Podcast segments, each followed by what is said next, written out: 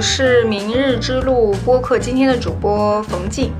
啊，明日之路是一个自发形成的行动团体，聚集了一群关注可持续生活方式的年轻人。然后我们想以一个共创的形式来一起探寻明日之路。今年呢，我们会聚焦于这个食物的话题。我个人是一个媒体人，也是明日之路计划的发起人。然后今天呢，我们想聊一下这个食物的味道，我就特意邀请了两位嘉宾，啊，一位呢是陈奇。陈奇呢，是因为去泰国的一个生态农场体验，然后从此进入了这个生态农业和生态社区的这个大坑，然后目前呢，也是在国内一个非常有名的有机食物电商平台做市场主管。然后另外一位嘉宾呢，是我的妈妈，我们可以叫她树林妈妈。然后他退休以后呢，就在我们老家乡下的院子里面过上了这个田园的生活，他自己种菜养鸡。然后我跟我妈就经常吃饭的时候会聊一些食物的话题，也让我自己对食物产生了更多的兴趣。现在呢，我们面前摆了两个苹果，有一个是看上去特别大，颜色也特别好看，但是它那个重量特别轻，然后味道很淡，是我们单位分的一箱这个苹果。我吃了一个以后，我就不想再吃了。第二个苹果呢，是我妈从老家带来的，是他们院子里面自己种的，个头特别小，然后看上去不是很好看，但掂起来比较重，而且放在屋子里面就是有那个一阵阵的那个清香飘过来。然后我就想起来以前看一个电视剧里头，那个慈禧太后会把很多苹果放在那个盘儿里，就摆在那个屋子里面，她就是不吃那个水果，但是只是为了闻那个味道。最重要的是，就是这个小苹果呀，它吃起来就特别好吃，就是那种久违的小时候吃过的那种苹果的味道。呃，我最近在听一个那个论坛上面，土壤研究专家陈能场老师，然后他就说，在奶奶的时代，一个苹果相当于我们现在的八个苹果。然后，因为现代农业它培育出了一个新的品种，更多是为了提高的产量呀，然后让这个苹果的数量更多。但是这些新品种它吸收到的养分根本比不上我们以前吃的那个苹果，所以就是有这种呃奶奶时代的一个苹果相当于现在的八个苹果这样一个说法。为什么我们现在吃的这个蔬菜水果没有小时候那些味道呢？嗯，怎么讲？就是也有一个，就是你在网上看也能看到一个讲法，就是叫一九零零年的一颗西红柿，它的铁含量可能是现在一颗西红柿的一百倍。对，但是这个东西我没有办法去考察，但是确实有这个讲法，就是为什么会，在讲到说小时候的苹果和现就是等于现在的八个，它其实在讲它里面含的那个微量元素的部分，因为营养学其实也才发展了，也就这这近一百年时间才开始。发展，所以我们对于营养学的这个研究其实还处在非常初期的。就是我们最早对营养，可能你就是要求它碳水化合物、蛋白质、脂肪，可能大家觉得蛋白质比较重要，对。然后，但是现在越来越多的人开始关注到微量元素这件事情，就是我怎么来。Get 到就是菜的味道不一样，就是因为之前我我们在崇明岛的时候，就是有在农场实习的时候，有遇到过一个大叔，我们就是有聊到这件事情。我们其实是在一个有机农场，那这个大叔是在有机农场工作，但他其实一直是有疑问的，他就不，他就是一直搞不明白，说我们为什么就是农场主义一直坚持要他就是一定不能放化肥农药这件事情。他就说，他们家院子门口现在也会用除草剂啊，也会用一些那个化肥啊。他说，你只要放一点钾肥，你的那个桃子啊、梨啊就会变得很甜啊。然后就是为什么不放呢？你看你不放，你们自己长这个就有点酸酸的什么的，就没有没有那么甜呀。然后但是他自己又会反过来说啊，虽然很甜，但是和他小时候吃的还是不一样。就是说，它虽然甜度会。通过比如说放钾肥，它可以升高，但是他说就没有小时候那种丰富的香气了，所以我当时就觉得说，哎，这个香气是哪来的？我自己就去有搜一些资料。那么这些香气，你如果去搜的话，它会告诉你说它是些什么烃类物质啊、酯类物质啊。但是这些物质是哪里来的呢？我就又又往里面去去翻，其实很多呃这种就是香气的产生和你这个植物它吸收的微量元素是相关的，而这些微量元素又是哪里来的呢？就是呃一个是说我们小时候吃的大部分的是没有放那么多的化肥农药的，对，所以它的土壤里面其实是有丰富的微生物的。然后呢，小时候我们吃到的就是你这些微生物，然后把你这个土壤周围的这些呃营养就是充分的分解运输到果树，所以虽然它长得慢，但它接触的那个营养是非常均衡以及丰富的。那我们现在用化肥农药的方式呢，就是。呃，最主要的三大那个化肥的那个元素氮磷钾，就是大家都很熟。就如果这个主要的缺了之后，你这个食物植物可能长长不高、长不快什么什么的。对，然后比如说没有钾肥，它可能不够甜。但是我们只关注了氮磷钾，它的这种主要的元素。可是那些很丰富的微量元素，在你，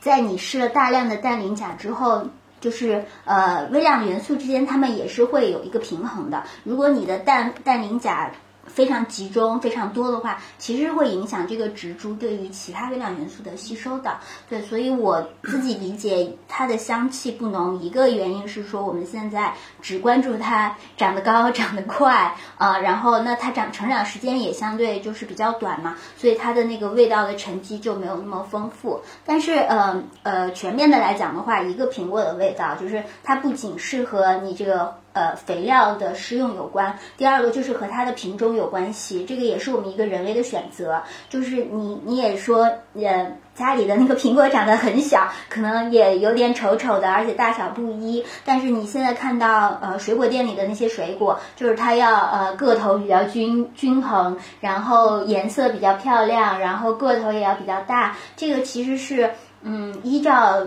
消费者的一些选择偏好的时候，那么呃，种植的人他去种的时候，他们就会尽量的去选说，哎，我更容易卖的好的那些，对，所以它是一代一代一代这样，就是改变了，把这个品种一代一代就朝着我们更喜欢去买的那个样子去买，但是。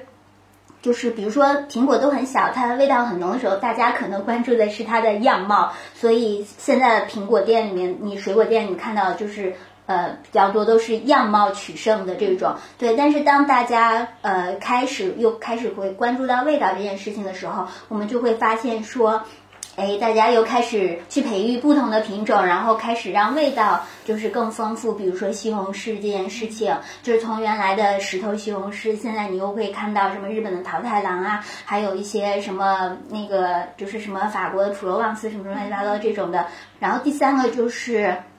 呃，气候原因，比如说那个你在你在那个。露天的环境下去种植，当然以苹果来讲，就可能全部都是露天的。但如果你要是呃放到其他的蔬菜什么的，比如说现在很多大棚蔬菜，其实它那个膜是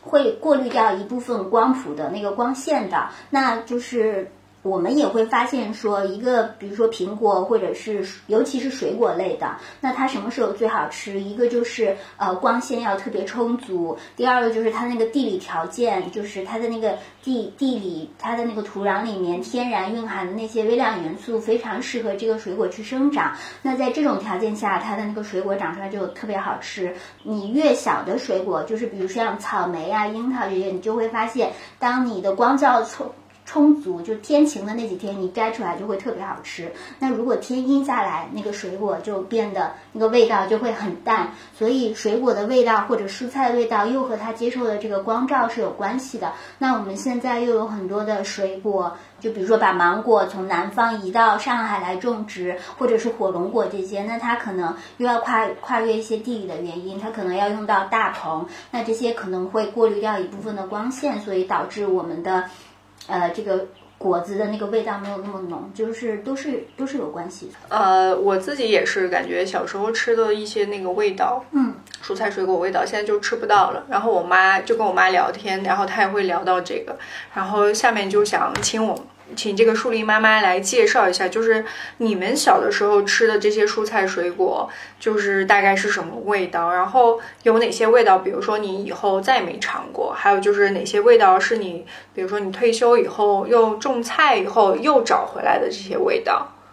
我们的孩童时代，也就是七十年代，那时候因为食物的匮乏，所以吃的水果的品种可以说是有限的，啊，只有苹果呀、梨子呀、呃橘子，可以说是这三样是呃可以常见的，在其他的水果几乎都见不到。呃，而我们就把蔬菜当中的西红柿和黄瓜，可以说是当成水果来吃的。其实那个时候的西红柿，呃，可以说比现在的水果都好吃啊，因为它长得那个个头比较小，可以说那时候的孩子啊，只要是到了夏季，啊，西红柿成熟的时候，每天都要吃啊，就是自己到地里面去摘。或者大人在地里面干活，就跟着，然后就挑那个样子长得可爱一点的，红红的，呃，然后就是觉得自己比较可心的这样的西红柿，自己摘下来，然后吃。它的味道就是酸、甜，而且有那种那种香味儿吧，啊，然后你可以看到那个西红柿里面的籽儿。啊，它长得你可以看得很清楚，呃，有的是瓤子沙沙的，就是说这个西红柿吃起来比现在的苹果都好吃，啊，就是有这种感觉。对，八十年代的小朋友也还享受到了这个。啊啊，嗯，然后就是黄瓜吧，呃，不像现在的黄瓜哦，长得哦就是直直的，它一般就长得比较有弯的多一点。对的。啊，然后它上面疙疙瘩瘩的。啊，就一头粗一头细，啊，就是这样的。那么自己摘的时候呢，也是挑觉得样子好看一点的，也是我们常吃的，就是把它当成水果的。那个黄瓜吃起来哦是脆，而且还有一股那个清香味儿。呃，再一个呢，就是啊，到了蔬菜成熟的季节，我记得最清楚的就是，呃，那时候是公社啊，是集体，比如说今天。该呃铲那笋子了，呃就是莴笋，然后大人在前面铲，那个小孩就在那个地里面就跟着后面啊，就挑那个细一点的、嫩一点的，然后把它那上面皮一剥，剥完然后就这样嚼着吃，也是脆脆的清香味儿。嗯，还有就是那个黄萝卜，啊嫩嫩的、黄黄的，呃特别诱人的，你就把它哦拔出来。呃，或者是地边大人那个扔在那个地头边的，嗯，然后你就把它捡上，然后就身上蹭一蹭，啊，最后就这样嚼着吃，脆脆的，对，还甜的，对，啊，就是说，就是说没有其他的东西，把这些都当成了一种美味。呃，再一个就是讲讲那时候的那个芹菜吧，那我记得那时候的芹菜长得就是。油绿油绿的，就是那个绿的那个颜色比较深，是的啊，比较深。呃，然后那个芹菜呢，它炒出来以后，它那个味儿也比较重，比较浓。是的啊，就是说，呃，听大人说，哦，这个这个芹菜就有股那个呃那个药的味道一样的啊，但是它炒出来，它吃的哦特别香。对。然后，而我们现在到市场上买的芹菜啊，可以说是味道特别淡，对，啊，特别淡。它只要嫩，但是味道我我经常要就从那个市场找，找到它这种芹菜哦，就是很少，嗯，啊，几乎都找不到。是的，这些都是童年童年时候美好的记忆吧。到了两千年以后，我觉得这样的味道就越来越少了。后来，直到我退休以后，我们自家有院子，所以我们就是想办法干什么呢？要自己种菜吃。是啊，自己种菜，我们种的有黄瓜、西红柿、辣子、茄子，呃，豆角、芹菜。那自己种了这些蔬菜以后啊，才觉得哦，就是慢慢慢慢的又回到了小时呃小时候的那样的。但是在菜市场买哦，是很少能买到的。是的，就是那个西红柿啊，最最明显的，因为我们爱吃西红柿啊。对，我想最明显的就是刚才呃陈姐讲的，那个西红柿是现在的菜市场买的是硬的，对，石头西红柿。对不对？但是我今天才知道啊，它叫石头西红柿，以前我也不知道。我总觉得这个西红柿怎么这么硬对，啊？然那个炒出来以后啊，你你看它的味道也特别淡，嗯，那和鸡蛋炒到一起，它它的那个汁子啊不是很浓，对，啊，而我们菜地里面种的那个西红柿，啊，它摸上去是软的，对，哎，它个头不大，但是它摸上去是软的，它的颜色呢，呃，更红，是的，不像它这个颜色，呃，然后吃的时候就是酸甜的那个味道。你要炒，如果用那个西红柿要炒这个跟鸡蛋炒上啊，呃拌这个拉面哦，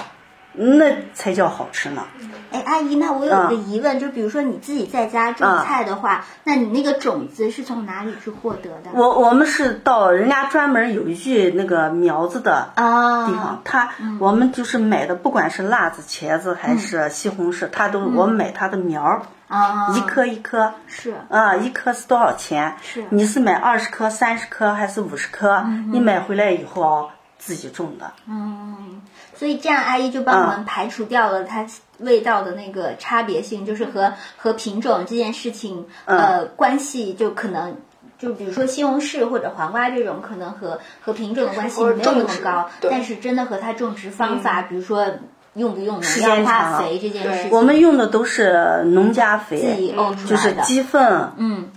呃羊粪、对对对，牛粪，自己腐熟了，不用一点点化肥都不用。对对，啊，就是用这个，因为在那个。春天耕地的时候啊就已经把那个肥哦就撒到地里头，然后犁翻是，让它松软。是的啊，然后它的肥已经足够了。是的，啊，已经足够了。然后这样种出来的菜啊，它的这个味道就出来了。对，同样是氮肥，你用农家肥的这种嗯嗯方式，它农家肥下去其实是帮你的土壤去呃培养那些微生物的，对，它是松软，对，然后然后增加那个肥气的。对，是通过这微生物把土壤的肥力给对给给分解出来的，所以它的呃土壤里面所包含的那些元素就非常的丰富。但如果是化肥，如果是化它就是肥的话单，一的，它那个只是就会，僵硬对，它会板结。啊。对，因为化肥下去之后，它把那个土壤的酸碱性给嗯改变之后，微生物就死了。所以我也是，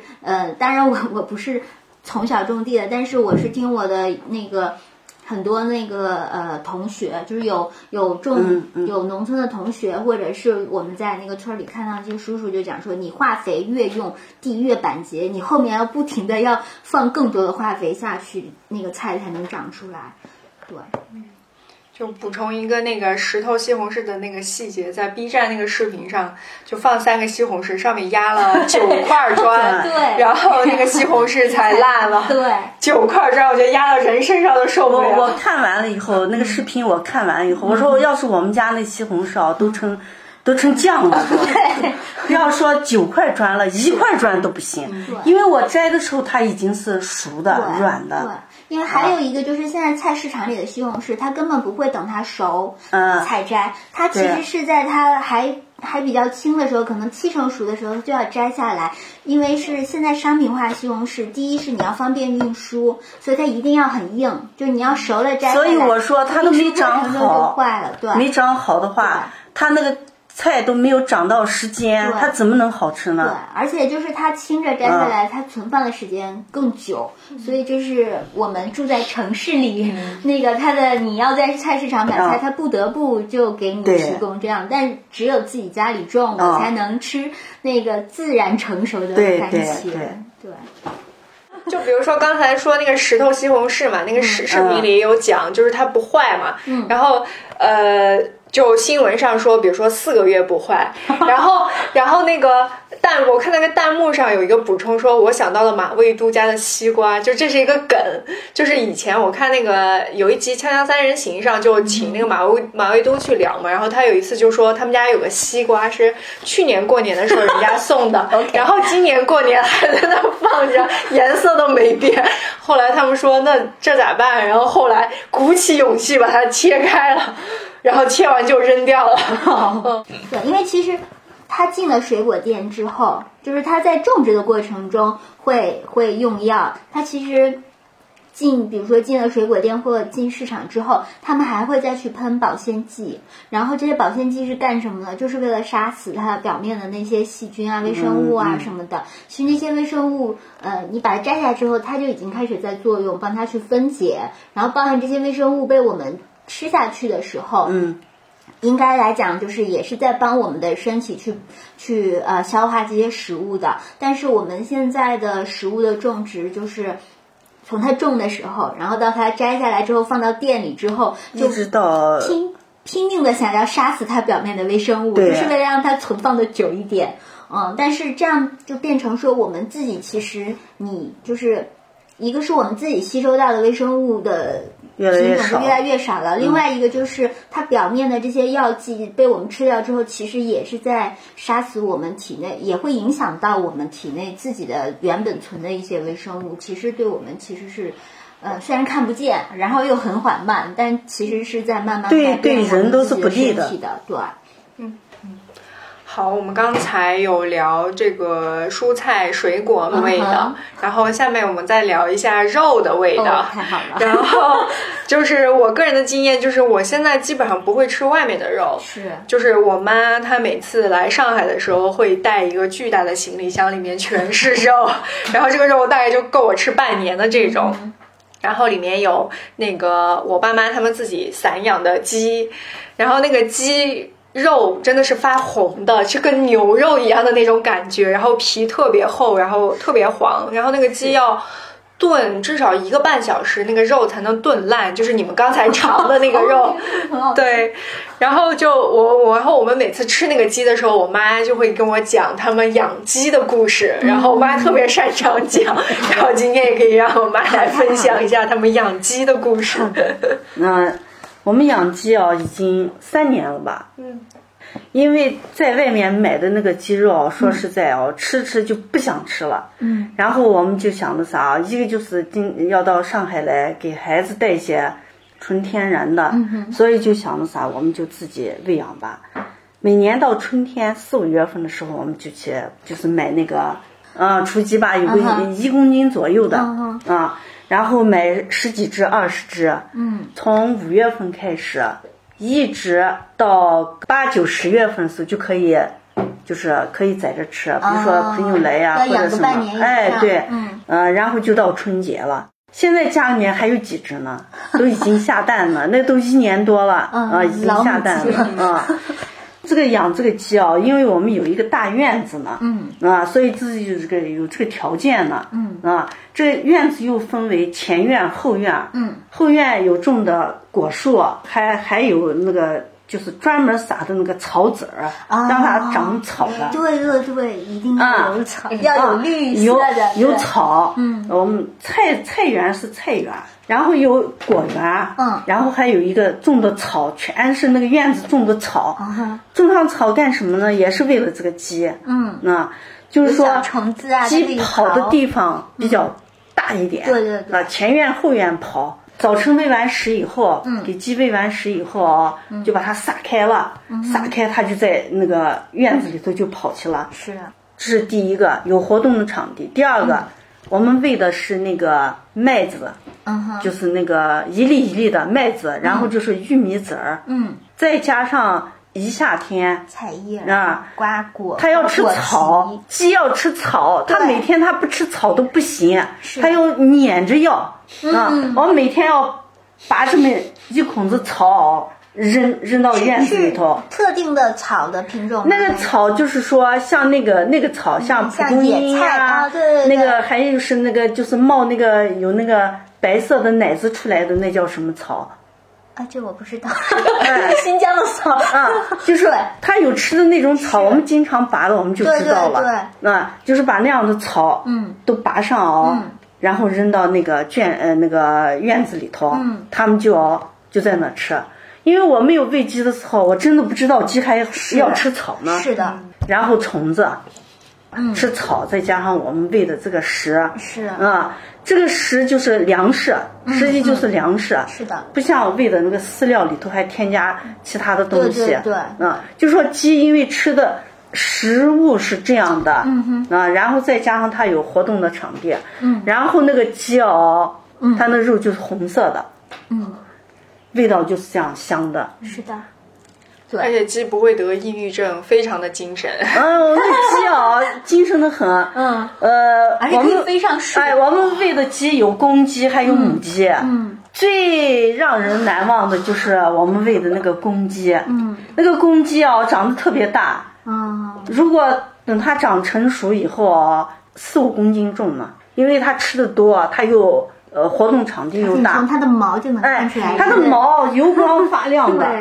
对，然后最让人啊看到那个鸡的眼睛哦，嗯太可怕了，因为它很凶。我们喂的那个公鸡啊，它会啄人呢，它要嗯，它看见那个外面生人，保护的呀。哎，外面生人来以后就跟养的狗一它样 它第一个就是说啊，它要保护那些母鸡，这是第一个。是的。第二个，它的领地。它它就是个头儿，外人来了以后啊，它就直接撵上去就捉。嗯啊，我们邻居被他捉的有手、腿、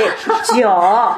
啊。我去到那个鸡圈里头捡鸡蛋或者喂鸡时啊，我都找一根长棍子，啊我找一根长棍子，首先要吓唬他，把他吓唬的让他过去，然后我才敢进去，否则的话他不不知道把我要捉多少次呢。是呢，是。所以这个肉被我们吃到了，最后。啊，最后把这只公鸡宰掉以后，我说必须把这只鸡带上去，让我们女儿尝一尝。啊，下雨的时候，人家就在那个淋雨，我把他赶都赶不走，人家就在那个大雨滂沱滂沱的哦，那样下的呢，人家就站在那个雨当中哦，就这样站着，那毛都已经湿掉了，然后就这样站着。但它那个毛其实表面会有一层那个油防水它这样流的呢，是不是对，它其实真的完了以后，我就去我就去说他，我说你傻子呢吗？下雨你都不知道躲一躲吗？我刚？刚洗个澡啊。完了以后，这个鸡哦，它就在那个在那个雨当中哦，淋了有十几分钟呢，啊，不知道它它是啥意思，我也不懂。就是我每次听我妈描述这个鸡的故非常有事，思想的。对，我就觉得这个鸡实在太厉害了，比很多人都厉害。就是它，它在这么好的环境中生长，然后吃的又好，然后又长得强壮，然后我觉得它是有思想的。而且刚才阿姨讲到了一个，就是鸡一定要吃那个蒲公英一类的草啊对，对这个就是之前我们也是做那个呃养鸡项目实验的时候，就跟了一个很老的师傅。就为什么要找老师傅？是因为呃，其他的师傅可能他只会养殖场里的养鸡这一套，就是鸡到什么时间该喂什么药，就是。就他们对这个背的特别熟练，就是他们会把这个当成一门技术，然后来跟你跟你娓娓道来说多大的时间你要呃每天要喂什么什么各种的嗯哪些类的抗生素，然后多大时间你要再上什么抗生素，对，然后而且之前我们嗯。做这个实验的时候，我们也走走访了很多，就是普通的那个养殖场，就是在看这些鸡到底是怎么养出来的。你像普通的肉鸡，基本上就是四十天出笼的，他们就会觉得说，他们这个鸡养的非常的良心了 啊、就是特别厉、特别好的鸡了。然后经常那个肉鸡正常是二十天出笼。然后就是刚才我我的感受感触是，就是阿姨讲到那个鸡一定要吃那些青草，对，还要吃草。对，就是就是当时那个我跟着学习学习了两个月养鸡的那个老师傅，他也是一直在强调，就从那个鸡大概是嗯，就是一个月左右开始就。不停的要开始加这些青草，他加的也是蒲公英，还有苦菊。他是说这些菜会帮那个鸡来那个调节它的那个胃，还有那个菜叶子，对，就是说你那个院子里头种的那个小白菜呀、是大白菜呀、是他吃那个野菜，其实那个按照那个老师傅跟我的讲法，嗯嗯其实就是一种食补的方式来平衡那个鸡的那个胃，呃，就是他他是说有什么胃火。胃里面有火气，类似于这种的，对他要吃我说一些这个鸡怎么每帮天哦消哦，化，对，它不是光吃食，嗯，就是你给它它特别喂的那个喜欢吃它要吃草，对。吃菜，之前还走访过那种在山上养殖的，啊就是生态养殖，也是有机啊。养殖的那种，他们就包包一座山来养，对呀。然后那个那个那叫那个散养的鸡哦。对，然后那个农场主就会跟嗯。我们说，那个鸡它自己就是生，它自己觉得它可能有什么问题，它自己就会到山上去吃那些草药，对而且它会跟着去看那些鸡鸡吃的，真的都是 都是中草药类，对而且是中草药天然长出来的。我之前听过羊也是这样，如果它自己生什么病，它就会去找那种羊和牛都是，它就会去找那种中草药，它自己吃。这其中的一个猜测啊，也是我自己的一个猜测，它就是他们也没有，就是也没有这种遗传吧，应该说，因为都是工业化的那个。孵育出来的，啊都是从那个都是从机器里面孵出来的小鸡，嗯就是他可能也没见过他爸爸妈妈，就是他怎么 get 到这些知识的呢？我的其中的一个猜测说，就是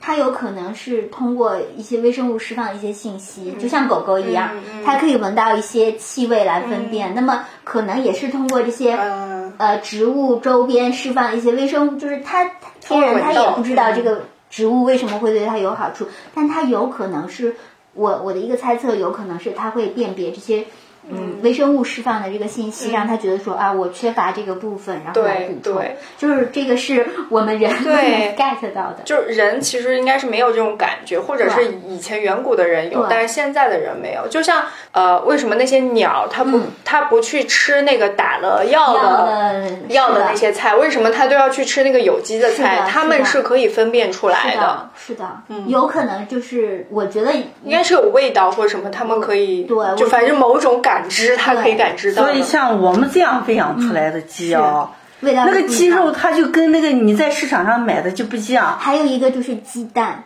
嗯，对是鸡，蛋。那个鸡蛋是怎样的？我跟你说啊，那个鸡蛋就说打完以后啊，嗯。在碗里面你搅，它都粘那个碗呢，啊它那个黄的就把那个碗哦都都都粘上的，是。不像我们这样买的这样鸡蛋，是，其其实是越是那个土鸡蛋嗯，它越粘碗，那个黄的越沾碗。其实是这样，就是呃，你如果要辨别土鸡蛋它是不是土鸡蛋，然后以及它是不是散养的，嗯其实你你通过那个呃，就是它粘碗和颜色，嗯都不一定能分辨出来。因为都是通过它的饲料里面去添加不同的东西，包含说它的那个呃鸡蛋黄是不是可以被加起来，这些我们当时去了解过，就是问过很多那个养殖的这种农场主，我们就是走访过很多，他们是讲说你你就是往里加不同的东西，然后它就会那个它的蛋黄就会发生改变，就比如说之前为什么。嗯，就是高油鸭蛋为什么就出爆出苏丹红事件，就是因为大家觉得说啊，那个鸭蛋黄是越红的，可能这个鸭蛋就越好，所以那为什么它会越红呢？就是如果你这个鸡或者鸭子它吃到的这个呃食物里面，比如说有虾壳啊这种红色素的东西，它就会它就生它就会让这个蛋黄里面去产生这个红红色的这个部分。但是呃，如果是不是认认真真养，它只是想要这个样子。你就往里面加一些有红色素的东西，就比如说苏丹苏丹红其实是不能进入食物的嘛，还有包含那个蛋黄的那个韧性，就是那个蛋黄能不能被拿起来，就那那层膜够不够坚韧，也都是可以通过饲料去造假的能力太强了。对，但是但是后来我们当时就是做这个实验的时候，我们真的是盲测，就是我就是我们蒙上眼镜盲测九种鸡蛋，就是我们从不同的农场，而且那些农场还。都是生态养殖的，就是普通的那种养殖场，我们已经不去考虑它。嗯，我们找的，比如说崇明的，然后杭州的，然后还有浙呃，就是都到江西那边儿去了。就是我们找了很多的养殖场，然后啊、呃还有那个安徽那边的那个那个鸡蛋，就是呃有机的，就是有一些是有机的，有一些可能是绿色标准，但是至少都是生态的那个养殖的。我们就把这些鸡蛋收回来，然后和我们自己在那个崇明的那个农场跟着老师傅 养出来那个蛋，还有那个。当时我们小伙伴的他奶奶自己在家里养的那个鸡，就院子很小，就在笼子里养，但是也会平时喂一些剩饭什么的。对，我们就去盲测那些鸡蛋，然后结果就发现说，你最后可以通过香气来辨别到它们。然后我我又自己去总结，就是因为当然它那个香气来源基本上都是来源于蛋黄，然后你把它排成一排去吃，去分辨它的那个味道。我们记录下来之后，发现一个问题就是，嗯，最好吃的鸡蛋是什么呢？就是它们有一个共性，它们都有喂过蔬菜，嗯，都要喂菜叶。就这就讲到了食物香气这件事情。然后，而且我们就又对比到那个崇明的一家养殖场和当时在那个浙江的一个有机的养殖场，就是他们两个鸡蛋，我就觉得说，哎，这两个味道为什么这么像？然后那个蛋黄切出来的那个颜色也很像。后来我们就想了一下，就回忆了一下，就是他们的养殖方式，就想起来说，哦。虽然他们的鸡都号称是散养的，但是我们在他们那个鸡场里面只看到了正大的那个呃饲料，就按照他们的讲法，正大的鸡饲料已经是在养殖界里面 就是最靠谱的鸡饲料，就是不会加一些七七八八，就像阿姨讲的说。饲料里面可能会加东西，嗯，会加什么呢？就是它会加一些蛋白质类的，然后就是早期说不好的，它会加一些羽毛粉，然后后来可能会有一些什么，就是呃小鱼小虾的那些虾粉呢加进去，所以有的时候养鸡蛋你会吃到腥味儿。然后还有就是现在应该是不允许了，之前鸡的饲料里面还要加那个一部分的。有的会加抗生素，就是饲料里面天然添加，就是意思是你不用再去额外添加，就是来增加它那个饲料的那个竞争力嘛。然后还有是重金属，就是通过添加重金属来改善鸡的那个肠道疾病什么的。但是，比如说刚才讲的肠道疾病，其实通过就是如果是老师傅或者阿姨，他是通过蒲公英这些草药类来进行的。然后包含奶奶家养那个鸡蛋。就是当时我说这个鸡为什么吃出了烟火气息，然后发现这个鸡蛋是奶奶养的，为什么呢？就是它就是没那么多蔬菜味，它会喂剩饭，它喂剩饭，就是我们平时吃的那些炒完菜剩下的菜什么的都喂进去，所以真的会影响那个鸡蛋的味道。所以所以所以你就看鸡它吃什么，它就会变成什么。对。然后那我们人也一样呀，我们吃什么，我们最后就变成什么。对，就是 you are what you eat 是这么来的。感谢大家收听这次内容。今年呢，明日之路播客将聚焦于食物这个再熟悉不过，但是深入讨论起来又会觉得非常陌生的话题。除了在播客上聊，我们在澎湃新闻上也开了一个专题《明日之时》，来专门讨论食物。同时，我们也在筹划制作一个同名的纪录片。如果您对我们的行动有兴趣，欢迎加入我们。